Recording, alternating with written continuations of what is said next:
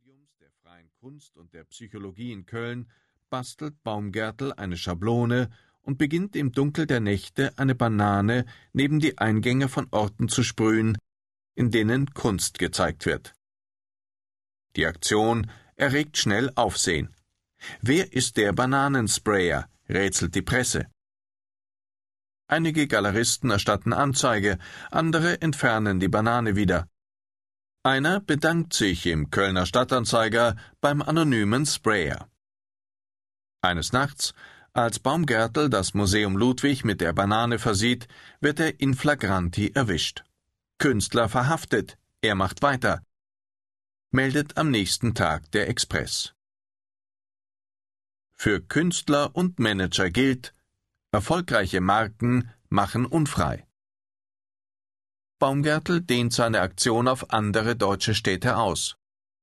Später auch auf Metropolen in der ganzen Welt. Und ganz allmählich verändern sich die Reaktionen.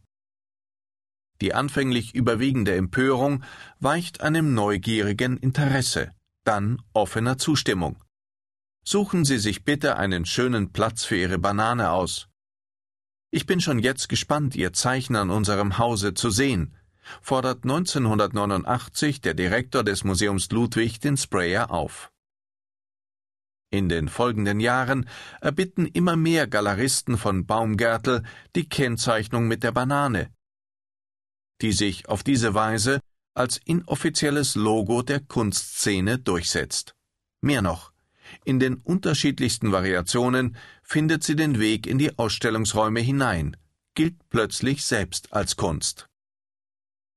Für Peter Pirk, Mitbegründer der Brandmeier Markenberatung, ist Baumgärtels Banane ein Paradebeispiel für gute Markenführung.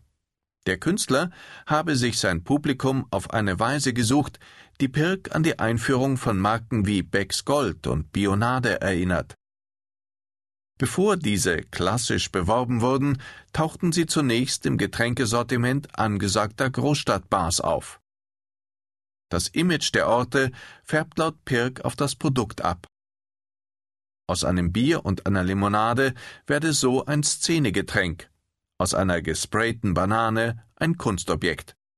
Als besonders wirksam erweisen sich Baumgärtels Aktionen in ausländischen Metropolen. In den Medien wird in der Folge immer wieder betont, dass es sich um einen internationalen Künstler handele, dessen Banane sogar am Guggenheim Museum in New York zu sehen sei.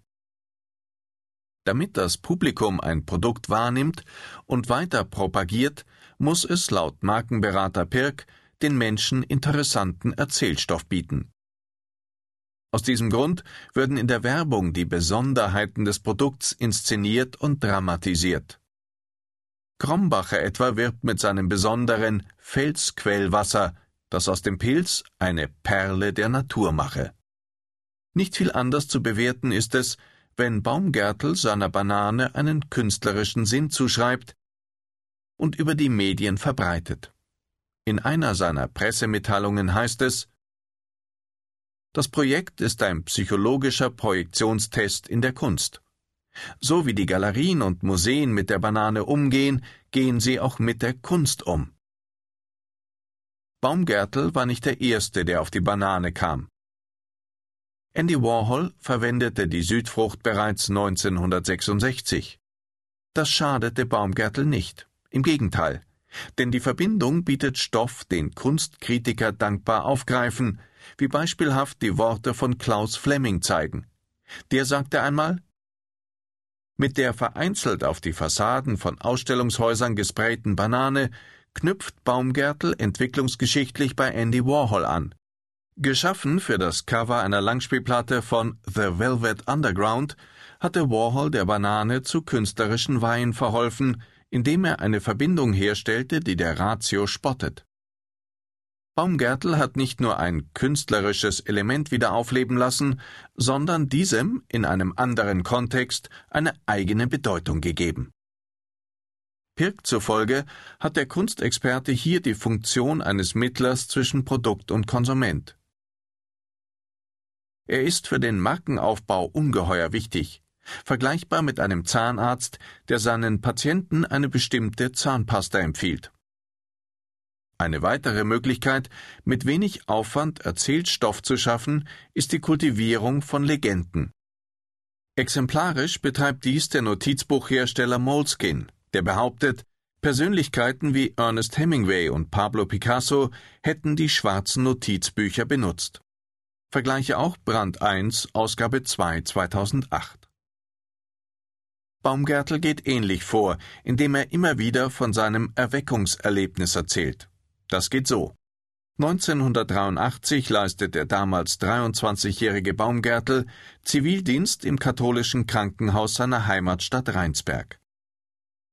Eines Tages findet er ein von der Wand gefallenes Kruzifix. Spontan hängt Baumgärtel das heilgebliebene Kreuz wieder auf und ersetzt den zerbrochenen Jesus durch seine Frühstücksbanane. Die Schalen breitet er wie Arme aus, das Fruchtfleisch stellt den Körper dar. Die Patienten hätten daraufhin laut gelacht, die im Krankenhaus beschäftigten Ordensschwestern hingegen vor Entsetzen geschrien. In diesem Moment wusste ich, dass ich Kunst studieren will, erzählt Baumgärtel. Besonders wichtig beim Aufbau einer Marke ist laut Pirk die Wiederholung. Eine erfolgreiche Marke mache unfrei. Ihr Stil dürfe nicht wirklich verändert werden. Stattdessen müsse sie immer wieder in immer neuen Varianten inszeniert werden. Genau das tut Baumgärtel seit 20 Jahren.